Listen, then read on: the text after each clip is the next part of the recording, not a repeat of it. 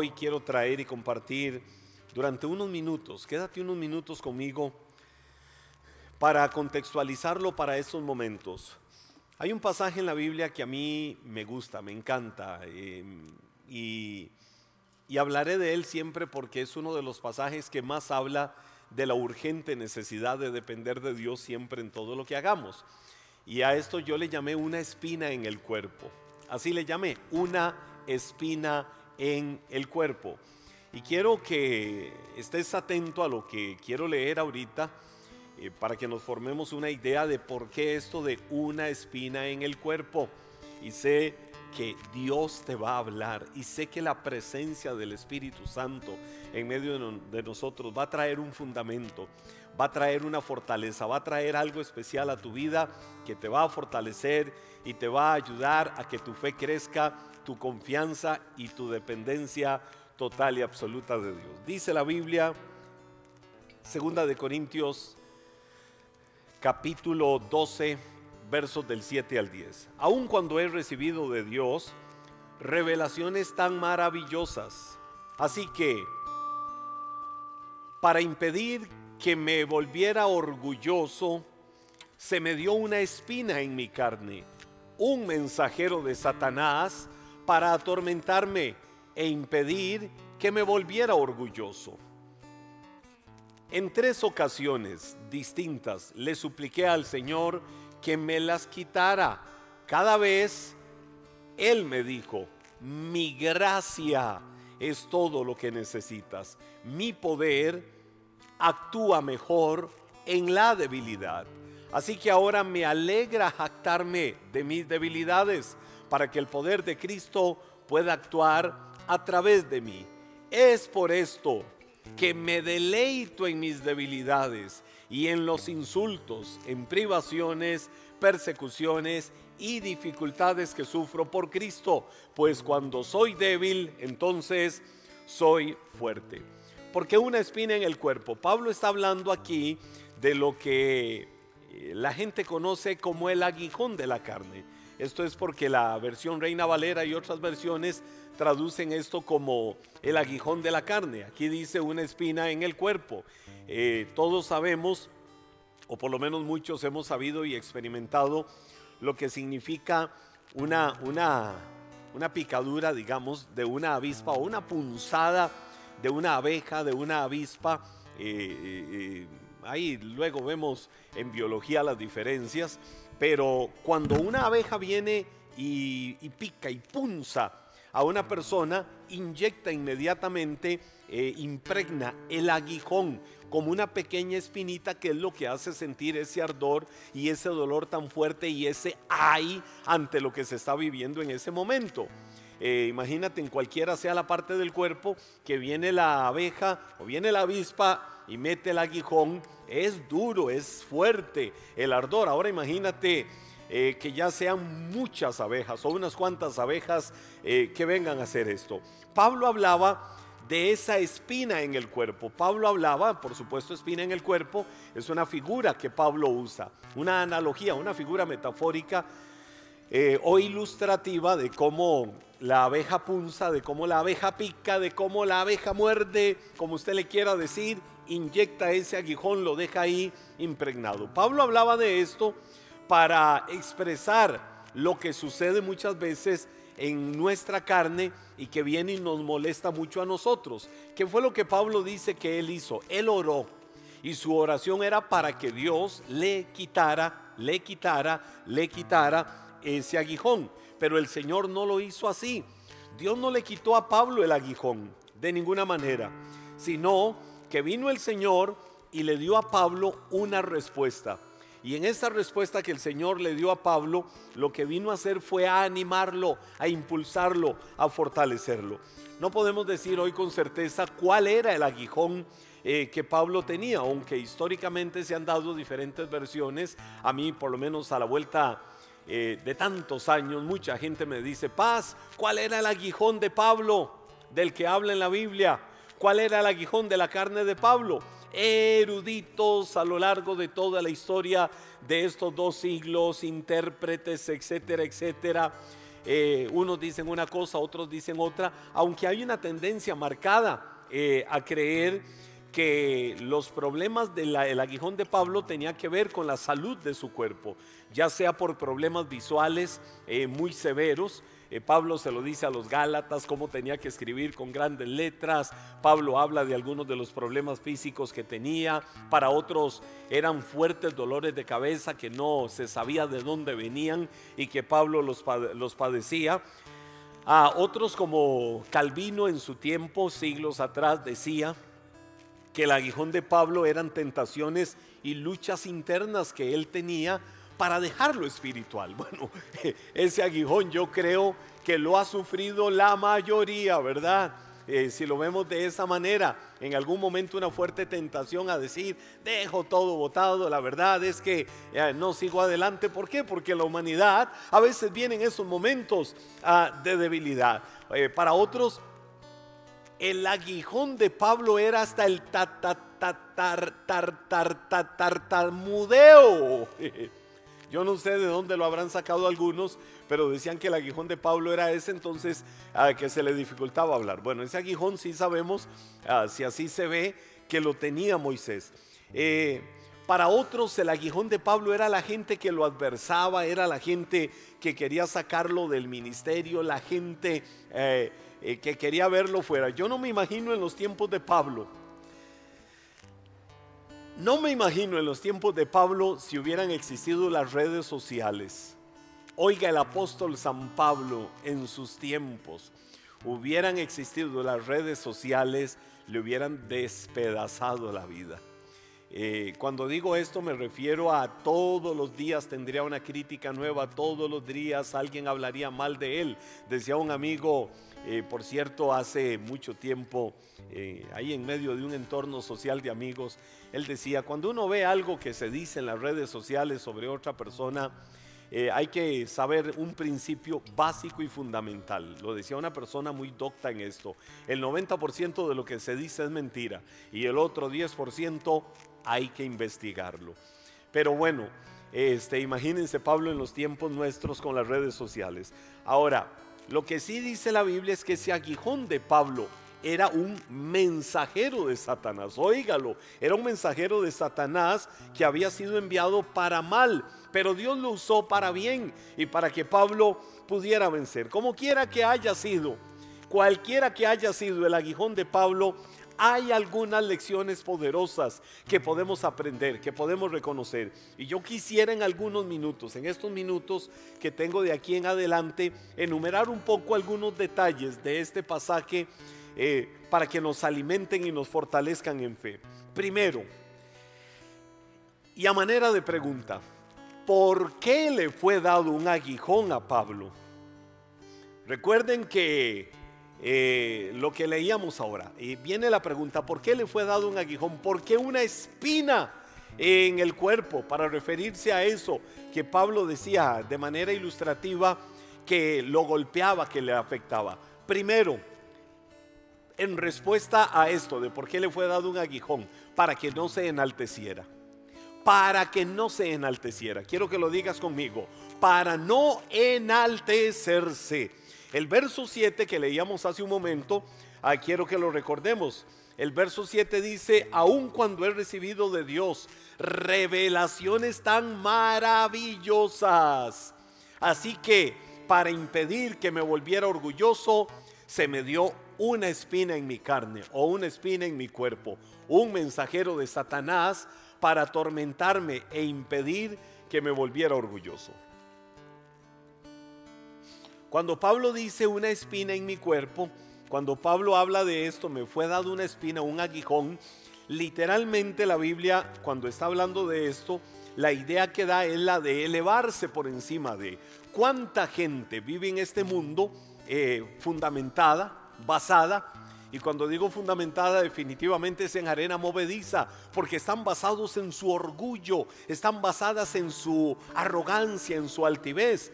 Y cuando la Biblia dice eh, eh, en, ese pasaje, para que la grandeza de las revelaciones que Dios me daba Pablo decía, Dios me da muchas revelaciones, Dios me permitió tener visiones, Dios me permitió literalmente ser llevado al tercer cielo, Dios me permitió literalmente ver su gloria. Pero Pablo decía, un momento, para que esas cosas no me enaltezcan para que esas cosas no me hagan sentirme por encima de las demás personas, para que esas cosas no me hagan ver a los demás desde allá arriba creyendo que yo estoy muy elevado y ellos muy abajo, me fue dada esa espina en mi carne, ese mensajero de Satanás que me abofetea continuamente, que me abofetea para que yo no me enaltezca, es decir, para que no me haga un presumido, para que no me haga un arrogante, para que no crea que recibo y tengo muchas cosas en la vida, porque wow, yo soy Henry Zúñiga, no, mucho cuidado. Tenemos que tener mucho cuidado y tienes que tener cuidado. Nunca te acredites, nunca te permitas creer que todo lo que tengas es porque yo soy fulano, fulana de tal. Es porque yo me he esforzado. Por supuesto que nos esforzamos. Por supuesto que trabajamos con esmero. Por supuesto que luchamos por muchas cosas. Pero nunca te permitas que la arrogancia te eleve de tal manera que te olvides que todo lo que tenemos, desde el aire que respiramos, el alimento que recibimos, el vestido que nos ponemos, y lo que hacemos o gestamos continuamente en la vida es por la mano de Dios. Es porque a Dios le ha placido, es porque Dios quiere dárnoslo, es porque su misericordia nos sostiene y nos permite el milagro de la vida cada día. Qué malagradecidos somos a veces, ¿verdad? El ser humano tiende a ser olvidadizo y tiende a creer que muchos de sus logros es por sus méritos y por su fuerza. Pablo dice, para que yo no me enaltezca sobremanera, me fue dado ese aguijón en mi carne, ese mensajero de Satanás que me abofetea, que me haga, que me haga entender que eh, eh, eh, te estás inflando, te estás haciendo grande, te estás elevando mucho, bájate. Al estilo Juan el Bautista, cuando vio a Jesús, Juan el Bautista vio a Jesús y estaba en el río Jordán. Jesús en una actitud humilde venía para que Juan el Bautista lo bautizara. Pero Juan donde lo vio y tuvo revelación de Jesús dijo, he aquí el Cordero de Dios. Le dijo a todos los que estaban ahí, ese que viene ahí es el Cordero de Dios, que quita el pecado del mundo, del cual no soy digno, no soy digno ni siquiera de soltarle la correa, los cordones las correas de su calzado. No soy ni siquiera digno. Y sin embargo, Jesús permitió que Juan el Bautista lo bautizara. Ahora, Juan tenía revelación de quién era Jesús. Juan tenía revelación de lo que Jesús era, de lo que Jesús representaba. Pablo dice, wow, he tenido tantas revelaciones, pero no me puedo llenar de orgullo, no me puedo llenar eh, de altivez. El propósito que yo veo en Pablo aquí de no enaltecerse es nunca nosotros ver a los demás por debajo nuestro más allá de las revelaciones, de los logros, de los éxitos, de a donde Dios te lleve. Te voy a decir algo, entre más Dios te eleve, entre más Dios te levante, entre más Dios te use o entre más Dios te prospere, entre más Dios te fructifique, entre más puertas se abran, puertas laborales, puertas profesionales, puertas financieras, a puertas empresariales, entre más cosas materiales veas que se te son otorgadas por la mano de Dios cada día, entre más avances, aún el mismo nombre, al final de cuentas, si hubiese un poquitito de fama, un poquitito de popularidad, fama no creo, popularidad, que se sepa que es por Cristo, no por nosotros. Que sepamos siempre como decía Marco Yaroide en aquella linda tonada, todo se lo debo a Él. Que sepa siempre que todo lo que eres y tienes se lo debes al Señor. Y Pablo lo tuvo claro. Para que no me enaltezca, para que mi orgullo no me haga sentirme superior a los demás, tengo ese aguijón en mi carne. Ahora, entonces el aguijón o la espina en el cuerpo era para que no se enalteciera. Pero también hay algo aquí. Eh, para abofetearlo. Qué importante es que a veces eh, nos den unas bofetaditas de, como dicen aquella frase, de ubicatex, unas, unas cuantas eh, abofeteadas de ubicatex, como diciendo ubícate, bájate de esa nube, no te eleves tanto se te está olvidando que todo lo que eres, todo lo que haces, todos los logros y todo lo que tienes viene de la mano de Dios. Ahora, cuando la Biblia dice abofetear, literalmente lo que dice es golpear con el puño. Sí, es eh, agarrar el puño y golpear. Esa es la traducción literal.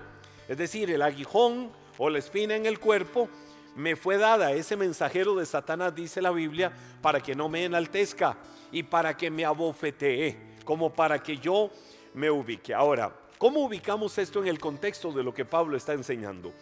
Primera de Corintios capítulo 9, verso 27, hay una porción que dice esto, disciplino mi cuerpo como lo hace un atleta, lo entreno para que haga lo que debe de hacer. Miren lo que Pablo dijo, disciplino mi cuerpo, lo entreno como lo hace un atleta para que haga lo que realmente tiene que hacer. Pablo no decía que es que él golpeaba el cuerpo físicamente. Lo que Pablo dice es que él sometía el cuerpo, ah, lo sometía a disciplinas. ¿Para qué? Para controlar sus instintos, para controlar sus sentidos. Y Pablo pone el ejemplo, la ilustración del deportista. Por ejemplo, los grandes deportistas o los que tienen alguna meta ya sea en el fútbol, en la natación, en el atletismo, en cualquier otro deporte, eh, saben que si van a avanzar aquella meta, tienen que pagar un precio, tienen que someter el cuerpo. El que va a correr una maratón sabe que va a requerir mínimo los últimos seis meses, cinco o seis meses antes de su maratón para prepararse. Y ese prepararse eh, implicará negación a ciertos alimentos. Ese prepararse implicará saber decir no cuando el cuerpo le dice eh, no salgas a hacer ejercicio. Ese proceso, esa disciplina implicará muchas veces levantarse a las 3 de la mañana y salir a entrenar y salir a correr eh, una hora y media, dos horas, a tres horas o 15 kilómetros, 20 kilómetros, 25, 30 kilómetros, lo que tenga que recorrer de acuerdo a un programa, pero él sabe que tiene una meta, él sabe que tiene un objetivo. Pablo dice, ese aguijón me abofetea, esa espina me abofetea. Es decir, golpea mi cuerpo, haciéndome recordar que tengo que someterme a, disciplinas. Y Pablo todo lo enfocaba en una sola cosa. El aguijón viene para hacerme entender que necesito humildad. El éxito de esta carrera, el éxito de lo que nosotros logremos y alcancemos en la vida, cuando dependemos de Dios, es la humildad. La humildad para saber que necesitamos dependencia total y absoluta de Dios. Humildad para saber de que entre más crezcamos, más tenemos que honrar a Dios. Humildad para saber que no podemos ver a las demás personas por debajo nuestro, sino que tenemos que aprender a verlas, como dice el mismo Pablo, con los ojos de Cristo. Pablo decía, de ahora en adelante ya no veo a nadie según la carne, sino según Cristo. Es decir, en cada persona tengo que ver la posibilidad de la manifestación de la gracia de Dios. En cada persona a pesar de lo que yo pudiera señalarles y querer juzgarles, hay una historia particular de vida, quizás por la cual esa persona es así o reacciona de esta manera o reacciona de cualquier otra manera y tengo que entender que esa persona también es el objeto de la gracia de Dios. Si yo más bien en lugar de señalar y juzgar, con humildad en mi corazón, me presto para poder ayudar a esa persona. Lo primero que hablé fue, ¿por qué esta espina en el cuerpo? ¿Por qué le fue dada una espina? ¿O por qué le fue dado un aguijón? Ya vi dos razones, para no enaltecerse y para abofetearlo recordándole que tiene que estar ubicado, que tiene que tener humildad. Pero número dos, reacciones que pueden haber ante la espina en el cuerpo, reacciones ante el aguijón. Por supuesto que cuando viene la avispa y nos punza y nos pica con ese aguijón, inmediatamente la reacción natural es querer sentirnos libre. ¿Cómo me quito este aguijón? ¿Cómo me lo saco? Ayúdenme, porque esto me está ardiendo, esto me está doliendo mucho, esto me está afectando. Inmediatamente la reacción es querer ser libre de aquello. Bueno, Pablo dice en el verso 8 de lo que estábamos leyendo ahí en 2 de Corintios capítulo 12, en tres ocasiones, dice Pablo. Mire lo que dice, en tres ocasiones distintas le supliqué al Señor para que me lo quitara. Cuando Pablo dice en tres ocasiones distintas le supliqué, era su clamor delante de Dios, Dios quítame esta debilidad, Dios quítame este aguijón, Dios líbrame de esto, Dios hazlo desaparecer. Ahora, ¿qué me hace ver eso? Primero, que Pablo tomó la decisión correcta. Más allá, y ya lo vamos a ver, de lo que sea la respuesta de Dios, Pablo tomó la decisión correcta. ¿Cuál era la decisión correcta? Orar a Dios, hablar con Dios. A veces decimos no tengo amigos, pero tienes a Dios. Y eso es lo más importante el saber que tenemos un amigo que nos hace sentirnos seguros en la vida y que demos un paso más hacia adelante, el saber que tenemos un amigo fiel que nunca nos va a abandonar, el saber que tenemos un amigo que no nos va a señalar, que no te va a juzgar, sino que más bien siempre estará con su amor presto para extender su mano sobre tu vida. Ese es Dios, ese es Cristo Jesús. Y entonces la oración, el hablar con Dios, la oración no son vanas repeticiones. La oración es hablar con Dios como cualquier amigo puede dialogar eh, con otro amigo. La oración es un ungüento, es un bálsamo para la vida de aquel que la está teniendo cuando nos está afligiendo, cuando nos está golpeando, cuando nos está ardiendo un aguijón o una espina en el cuerpo. ¿Qué es lo mejor que podemos hacer? Rendirnos a Dios en oración. Pablo lo hizo. Pablo lo hizo, oró. Ahora te voy a decir algo. Dios siempre va a saber qué es lo mejor para tu vida. Así que la respuesta de Dios puede ser que no sea lo que estabas deseando. La respuesta de Dios puede ser muy diferente a lo que estabas deseando. ¿Por qué? Porque Dios siempre va a querer lo mejor y lo mejor no necesariamente eh, muchas veces va en asociación con lo que nosotros queremos, con lo que nosotros deseamos. A veces lo que deseamos no es lo que obtenemos, pero puede ser que Dios, que conoce nuestros pensamientos y que sus pensamientos son más altos que los nuestros, sabe por qué nos está dando o no nos está dando algo que en su perfecta voluntad Él sabe que es lo mejor, no necesariamente lo que estamos ah, deseando. La oración como la que Pablo hizo, siempre va a ser un escudo para el alma, va a ser una ofrenda para Dios y va a ser una plaga para Satanás. Por eso como Pablo, que estaba sufriendo, experimentando, y como lo dije al inicio, no importa cuál haya sido el aguijón de Pablo, eh, eso dejémoslo a la erudición y dejémoslo a la interpretación. Yo tengo desde mi punto de vista teológico eh, una posición, pero no es lo que interesa ahora. Lo que interesa es que cualquiera sea el aguijón. Pablo tomó la mejor decisión, ir a Dios en oración, clamar al Señor. Y Pablo decía, tres veces le he rogado que me quite este aguijón. Pero esperémonos, ya vengo con la respuesta de Dios a Pablo cuando tres veces eh, clamó al Señor. Y aquí es donde viene el punto número tres de esto. Reacción a la respuesta de Dios. Quiero que lo digas conmigo. La reacción a la respuesta de Dios. ¿Cuál es la reacción?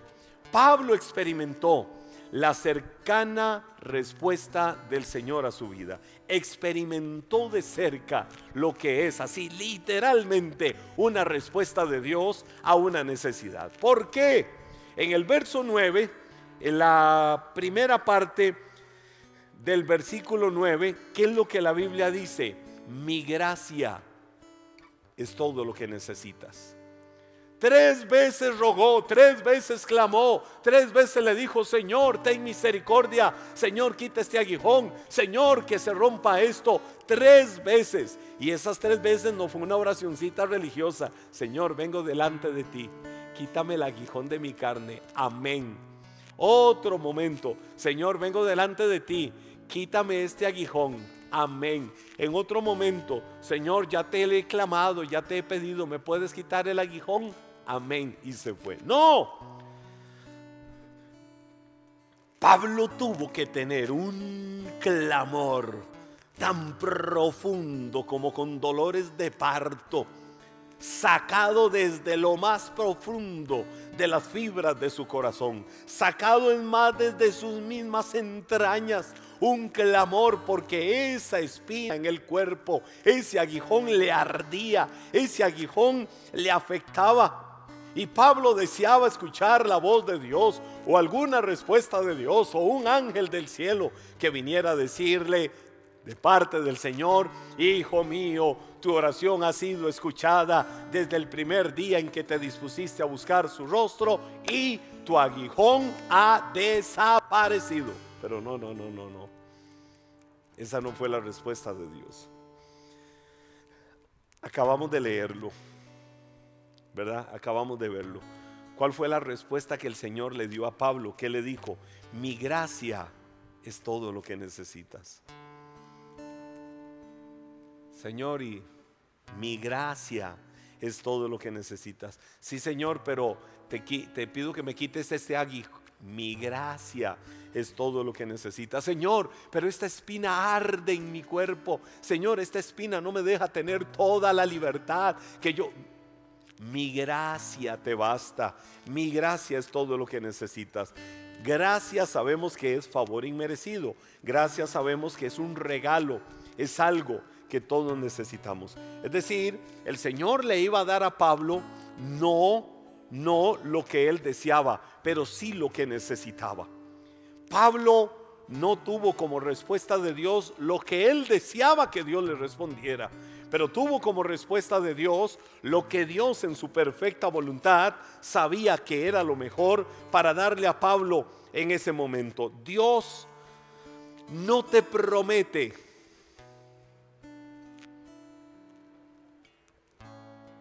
Dios no te promete que estés eximido de luchas. Dios no te promete que estés eximido de adversidades. Dios no te promete que estés eximido de tristeza. Dios no te promete vivir en una nube, en una burbuja donde no hay todo lo que los seres humanos, terrestres, etcétera, etcétera, están viviendo allá abajo y estás en la nube casi que volando. Dios no te promete eso. Eso se ve solo en la fantasía. Dios no te promete aflicciones, pero sí te promete una salida pero si te promete darte la salida en medio de lo que pudieras estar viviendo, la aflicción, el luto, la tristeza, la amargura, el dolor, la adversidad, los tiempos de prueba, los tiempos de ansiedad, los tiempos de dificultad, los tiempos de lágrimas, los tiempos de cuándo se va a acabar esto, los tiempos de cómo salgo adelante. ¿Cómo Pablo tenía que someterse a la gracia de Dios? Aquí viene otra parte importante del versículo 9 y esa parte dice, mi poder actúa mejor en las debilidades. ¿Dónde es que se perfecciona el poder de Dios? ¿Dónde es que se hace grande el poder de Dios? En las debilidades. ¿Por qué fue? Escucha esto, escucha esto, pero recíbelo, créelo en tu corazón. A ver, cree esto en tu corazón, créelo. ¿Por qué Pablo dijo, para que tanta revelación, y tantos logros y tanto que yo tenga. Pablo podía jactarse. Fui formado en las escuelas de Gamaliel. Ah, soy fui fariseo de fariseos. Tuve la mejor formación doctrinal, la mejor formación teológica, la mejor formación eh, universitaria en sus tiempos. Wow, Pablo era un hombre eminente en sus tiempos, antes de conocer a Cristo. Tenía tal poder de influencia ¿Recuerdan cuando se llamaba Saulo de Tarso? Tenía tal poder de influencia, tenía tal poder de penetración en la sociedad, era un hombre respetado. Y Pablo podía decir, tengo todo esto, y ahora vengo a Cristo y me llueven las revelaciones de Dios. Y Dios me habla de una y de otra manera. Wow, es que yo soy Pablo. No, no y no y no. Pablo dijo, para que nada de eso me enaltezca para que nada de eso me haga sentirme grande, me fue dado ese aguijón para bajarme de esa nube. Wow, con razón Pablo, miren, ¿por qué Pablo no hablaba tanto de su currículum? Es que estoy recordando lo que Pablo en algún momento le escribió a los de Filipos, en la carta a los filipenses. Y les decía Pablo, he estimado todas las cosas como pérdida, como basura, por la excelencia del conocimiento de Dios.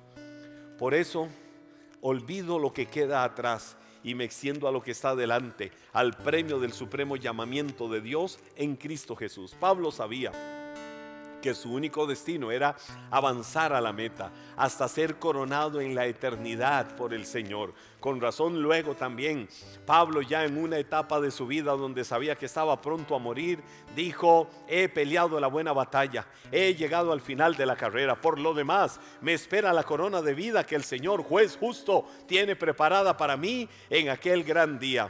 Pablo entonces entendió que nunca lo humano y lo terrenal podía enaltecerlo, que él necesitaba depender de la gracia de Dios. ¿Por qué depender de la gracia de Dios? Y esa es la clave, porque el poder de Dios se hace grande en la debilidad. Dios no puede penetrar un corazón orgulloso. Dios no puede llegar a un corazón arrogante. Dios no puede llegar a un corazón soberbio. Raíz, raíz terrible raíz terrible de muchos males es la soberbia, es la altivez de corazón. Con razón Pedro dijo, humíllense bajo la poderosa mano de Dios y Dios los va a exaltar cuando sea el tiempo correcto. Con razón la Biblia habla tanto de esto, porque Dios no puede penetrar, Dios no puede llegar a un corazón arrogante, altivo, engreído, eh, altanero, enaltecido por el éxito y los logros humanos. Dios necesita que tu corazón sea un vaso frágil. Dios necesita que tu corazón sea dócil. Dios necesita que tu corazón sea sensible para decirle, Señor, aquí estoy presto a que tú hagas tu perfecta voluntad en mi vida. Y cuando Dios sabe que el corazón está preparado y abierto, ahí es donde el poder de Dios se hace grande en la debilidad. Es decir, muchas veces en tus tiempos de adversidad, en tus tiempos duros, en tus tiempos de prueba, en tus tiempos de luchas, es donde la fortaleza del Señor se puede experimentar más completamente. Son esos tiempos en los que nosotros aprendemos más a depender del Señor y no de nuestra propia fuerza ni de nuestra propia sabiduría. Y termino con esto. Una reacción consciente de cuál era la clave de la victoria. ¿Cuál es la clave de la victoria? En el versículo 9, un poquito más adelante, la Biblia dice, para que el poder de Cristo pueda actuar a través de mí. Pablo decía, ahora yo puedo jactarme en mis debilidades. Es decir, no se quejó de sus circunstancias, sino que se glorió en ellas. ¿Qué fue gloriarse en ellas? Pablo entendió cuando clamó tres veces al Señor, oró a Dios, rogó al Señor Pablo entendió que la respuesta de Dios no era quitarle el aguijón, que la respuesta del Señor no era quitarle esa debilidad. No, Dios, Dios no va a secuestrar lo lindo, lo maravilloso que Él hizo en tu vida, sino Dios aniquilaría nuestras emociones y Dios nos hizo seres emocionales. Lo que Dios estaba enseñándole a Pablo era que en medio de estas situaciones, circunstancias, tristeza, dolor, momentos duros, eso que sientes que te arde fuertemente el aguijón, la, la, la espina en tu cuerpo, solo sometida a Dios es donde su poder se hace grande. Y Pablo entendió esa verdad. Por eso Pablo entendiendo esa verdad, eh, Pablo entendió que en las debilidades era donde iba a tener la oportunidad de experimentar el poder de Cristo en su vida mientras él avanzaba por la vida. Y Pablo vino y dijo algo tremendo y poderoso en el verso 10. Cuando soy débil, entonces soy fuerte. ¿Qué significa cuando soy débil? Entonces soy fuerte. Que las debilidades humanas, que las tristezas, que la prueba, que la adversidad, lo que humanamente pases, tiene que servir para que el poder de Dios se haga grande en tu vida. Permite al Señor gobernarte, permite al Señor dirigirte, permite al Señor que Él guíe cada paso de tu vida, que Él guíe cada acción de tu vida. Permite al Señor que Él gobierne siempre todo tu ser. Camina en la voluntad de Dios. Nunca te enaltezcas creyendo que tienes tantos logros. Nunca busques la fama, la popularidad por ti mismo. No, no lo busques. Si la gracia de Dios hace que tengas gracia, Pues que sea la gracia de Dios la que te abra puertas, pero que sea su gracia y no tu orgullo, y no tu vanidad y no tu arrogancia. El éxito de la carrera de la vida está en tener humildad en el corazón. El éxito de la carrera de la vida está en que no nos sintamos los grandes artistas, en que no nos sintamos, wow, los que estamos allá arriba. No, somos humanos, necesitados, con falencias, como todos los demás, y es solo la gracia de Dios la que puede hacerse grande y perfeccionarse en nuestras vidas.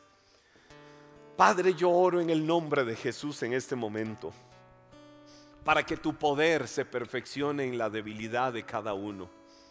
En los tiempos de prueba, en los tiempos de adversidad, en los tiempos de tristeza, en los tiempos de dolor que se enfrenten en la vida. Muchos lo viven, Señor. Todos lo vivimos, todos lo experimentamos. Yo te pido, Dios, en esta hora, por estas personas que están compartiendo con nosotros este tiempo, para que tu gracia, Señor, sea más que suficiente para sus vidas, para que tu gracia fortalezca la vida de cada uno, Señor. Aquel que se siente rendido, aquella persona que se siente sin fuerzas, que se siente sin ánimo para seguir adelante. Señor, que tú traigas una renovación total en todo su ser interior por medio de tu espíritu. Ahora mismo vivifica esos corazones, ahora mismo fortalece esos corazones. Yo te lo pido, Padre, en el nombre de Jesús. En el nombre de Jesús, Señor, que se levante el ánimo, que se levante la fuerza, que se levante el vigor en cada uno, Señor, y que haya una confianza y dependencia plena y total, Señor, de Cristo en la vida de cada uno de ellos. Yo bendigo a cada persona que está con nosotros este tiempo. Bendigo a cada hombre, a cada mujer, a cada persona, Señor, que está conectado a través de las diferentes plataformas. Y pido que tu gracia esté en la vida y el corazón de cada uno de ellos. En el nombre de Jesús. En el nombre de Jesús. En el nombre de Jesús. Amén. Amén.